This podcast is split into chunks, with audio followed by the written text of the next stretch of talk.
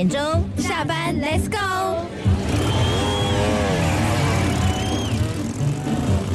我是岳林，问候金广的好朋友，给各位介绍一出非常棒的舞剧。我是舞蹈空间舞团的艺术总监平衡。人类生来就拥有长短两种记忆模式，长记忆带来深度的思考与批判能力，由短记忆累积而来。但是在这个资讯爆炸的时代，网络带走了我们的心神，影响短记忆生成，更阻碍长记忆的思考形成。媒体就好像蝗虫一样，侵略我们的感官，践踏我们的身体、心智与隐私。空白的大脑顺从大数据最好的判断，顺从的交出自我意识和选择权。西班牙编舞家玛瑞娜·麦斯卡利多次与台湾舞蹈空间舞团合作，擅长剖析人性、切中时事、回应社会议题，并以舞蹈带动思辨。这回我们将聚焦网络带来的思考迟缓症。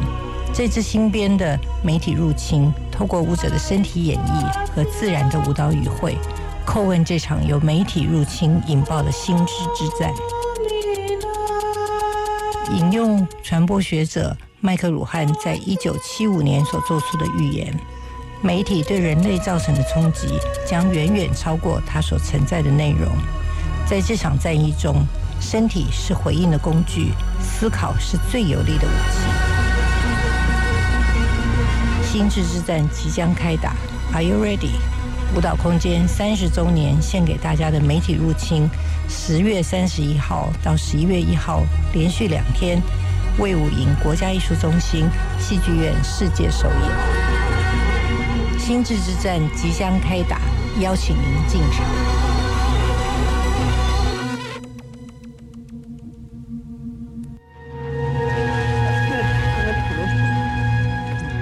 老师你好，岳林好，各位听众大家好。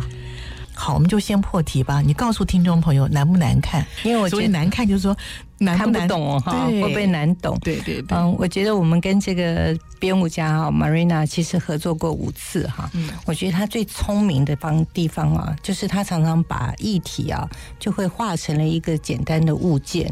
然后借由这个物件来告诉呃大家，就有点像深入浅出，很容易就理解。比如说这次啊，像讲媒体，媒体其实是刚才也感受到，就是无所不在哈。然后大家可能都被它影响，可是媒体到底是什么呢？可是他在舞台上就选择了一个很有趣的东西啊，他就变成一个三个很大很大的充可以充气的气球哈。嗯，那这个气球开始的时候都扁扁的在地上，完全没有那个杀伤力哈。嗯，可是随着演出，它慢慢的被充气，它慢慢的也长成不同的形状，所以有灰色的，有黑色的，有金色的。那当这些物体慢慢的出来的时候，你就感觉到说，哎，其实舞台的视角完全改变，然后。舞台的空连空气压力都完全不同了，所以我觉得他也蛮聪明，选择了一个几个东西就能够巨大的物件，就把媒体那种无远佛界的影响力呈现出来。嗯，而且在演出当中，这些气球它啊有不同的消长，然后有不同的进出，其实也像舞者一样哈，就是舞者也要随着他们一起。共舞，然后也在这些气球上面打上不同的投影。那加上这个气球啊，其实它不是一个简简单单的啊，就是一个光滑的平面。那这个设计师本身呢，舞台设计它是有建筑的背景，所以他为这些面。设计了很多有棱有角的切片哈，嗯。那所以投影打上去呢，看起来好像也是有点像被分割的一些画面，所以它很用很轻巧的方式，就其实告诉你媒体啊，我们看到的好像一个镜头对着你，其实我们可能只看到了这个面，其实这个面还有很多不同的面值得大家去关注，所以我觉得这是一个非常聪明的编舞家，所以大家。真的不用担心，他会引导你把他的观点很轻松的让你去感受。特别是啊，他觉得不要有答案哈，其实他不是在想说控诉什么，或者他一定要把他的想法告诉你，塞在你塞给你。他是希望大家用比较轻松的方式，对你的生活，对你的周遭，如果有更有一点点敏感度的话，也许你会有不同的想法。因为乍听哈，最初五马它的名字哦，媒体入侵，我们所想象的哈，很有可能是用电影的方式，是用呃视觉的方式来表现呢。但是这次呢，却是用跳舞能够刺穿我们的心、我们的灵魂，演出主题。那刚刚你大概已经稍微描述了一点哦，我刚刚也看到像影像设计啦、音乐设计、舞台设计啊，都是一种非常大胆、非常令人。有很大想象空间的，我想呢，请老师啊，花一点点时间，让我们来。认识啊，这位编舞家，因为我觉得他很有故事性，而且他跟台湾的缘呢结得好深呢。对呀，嗯，他从我们二零一零年呢，透过朋友的介绍，第一次跟他合作。那我一开始就觉得他是一个很有想法的编舞家。那时候因为刚刚要来台湾，他对大家不熟，他就干脆啊为这个作品呢写了一个故事哈，所以把场景啦、人物啊、角色很快的做了一个描述。第一次来的时候，大家也。也的确有一些压力哈，因为西班牙人就是很直接哈，很多事情都立刻要答案，所以有时候舞者跳完了一段，他就会冲到舞者面前说。你为什么这样跳？那舞者就觉得说，我就这样跳了，为什么？那也因为这样子，大家就开始慢慢的坐下来，可以讨论说，哎，其实跳舞的可能性有很多，你使用身体会不会有一些惯性？那他也希望大家可以打破这些惯性，去找到一些新的动力哈。那他每一个作品，其实在语汇上面啊，都有他自己的一些新的开发。那所以舞者在跟他合作的时候。一再的被挑战，那他也随着原来的这种很急躁的西班牙人啊，也慢慢的理解了这个台湾的文化哈，他就会说啊，台湾的舞者哈。开始的他都以为不愿意跟他讨论，后来就发现说原来是需要一点时间。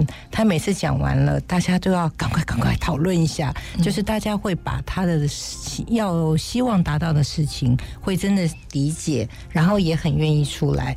那尤其有些时候，他说在欧洲啊，因为啊要大家对于个人空间很重视啊，有的时候太亲密的舞蹈就会说，哎，你这样子我不舒服啊。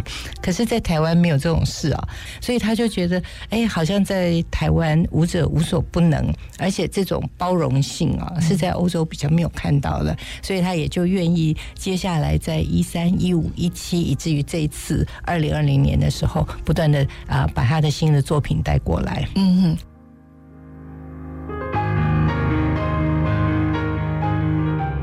我看你在你写的一篇呢，何其珍贵的十年了，大概就有从 Marina 从二零一零年、一五年、一七年，从一个小姐 变成妈妈，变成妈妈，对，然后这次还冒着呃这个新冠病毒啊，这个还漂洋过海的又再度来到台湾。当然，我觉得也是跟你们有革命情感啦，而且呃，他一直觉得台湾是他的 key gate。对呀，你看他从从小姐，然后第二次来的时候怀孕哈，然后第三次其实小孩还很小，他就带来了，然后小孩站起来走路的第一步是在台湾哈，所以他都觉得好像有很多事情跟台湾明明就无形之中有很多很深的连接。我想这个也是啊，平老师你们也会觉得很珍惜的一段情感。嗯，好。跟你们有非常特别的，应该说是交情了。对，他对于台湾有有很深的一种感受哦。你刚刚在谈到说他喜欢结合时事，他也很观察一些社会的现象，但是呢，他不是用其他的方式来批判，而是透过。舞蹈，舞蹈，对，这一点真的很特别哈。对，我觉得他就是常常会在想说，表演艺术到底能发挥什么作用哈？那到底能不能呃把这些议题怎么转化成为舞台上的演出哈？其实我觉得难。就是难在这里，那他的高招也是在这里哈。他会做很多的资料收集哈，那他可能看书，然后去找不同的人访问，那他也会看影片，他会挑出很多的资讯哈，然后慢慢的把这些资讯呢慢慢整理出来哈。所以我可以想象哦，你像他同时可能都在创作新的作品，可是他已经为下一个或者下下个。呃作品已经在找很多资料。那找到了这些资料，他会跟他的设计群，包括有舞台设计、音作曲，哈，大概就会一起大家共同来讨论。那特别是像这次的这个媒体入侵啊。他说：“这个这个影响啊是这样子，不知不觉来。那舞台设计说，他们就开始讨论这件事情。然后这个呢，好像没有一个终点哈。那他们从开始讨论，好像应该有一个舞台上应该有一个什么什么样的大型的道具。所以最后出来了这个大的气球。那这个道这个气球应该有怎么样的面相？应该要呃二十面还是三十面还是各种什么？他们就是一直不断的尝试。那有了这个道具以外呢？”还要跟舞者在合作，因为这个道具很大巨型，那我然后他不不乖哈，因为他们希望他有很多面相，所以他不是乖乖的跟着你的，想要推他，他就会动哈。呃，尤其充气的东西，有时候又会消气哈。那消气到了一个程度，我要不要再充气？哎，那因为它又那么大，舞者要不要走进去里面哈？然后在里面，那我们在里面看到的世界跟外面看到的一不一样？有一些摄影机要不要走到里面去？所以就随之而来的这个呃舞台设计，就说是一个没完没了的过程哈。可是呢，他们也都认为是一个很过瘾的一个自我发现的历程哈。那除了他们对于社会的这个关心，对于生活的想法，慢慢的聚焦成为舞台的演出，他们彼此之间也有很多的回馈哈。像作曲家这个亚美拉呢，他说除了他用。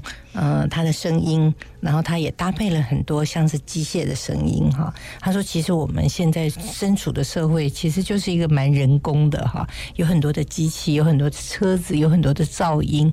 可是他在发展这个音乐的过程当中，他录了很多在排练室的声音，就是舞者之间彼此讲话啦。他也去访问了一些路人哈，对于事情的看法。那他也把他自己读圣经里面的片段哈。他也选择了这些些片段，可是他也把这个片段呢，有些字他会倒过来用。他说就很像啊，我们看到的一些庄重的事情，可是也有一些很私密的事情，有很多机械的声音之下，他希望用最生活化的那个日常的声音来打破，让大家可以看到说，在这个冰冷的这些世界当中，还有很多人性的地方哈。他也希望大家可以呃，随着他的声音，就是我们听起来。好像嗯有点奇怪怪的声音，可是他这个是经过了转折又转折，他希望大家都能够发现里面最最吸引你的那个人性在哪里。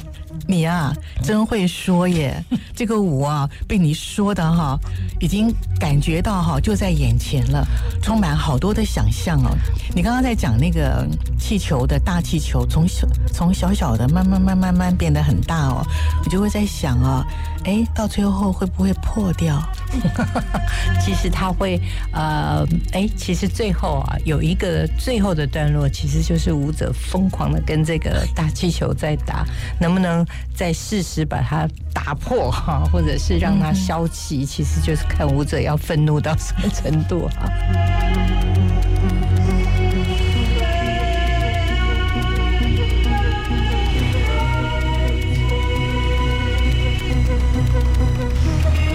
为各位介绍的就是舞道空间成立三十周年给自己的最大的一份礼物啊，就是媒体入侵，在魏武营国家戏艺术中心的戏剧院。谢谢平衡为我们介绍这么棒的一出舞剧，也邀请景广的好朋友入场来欣赏。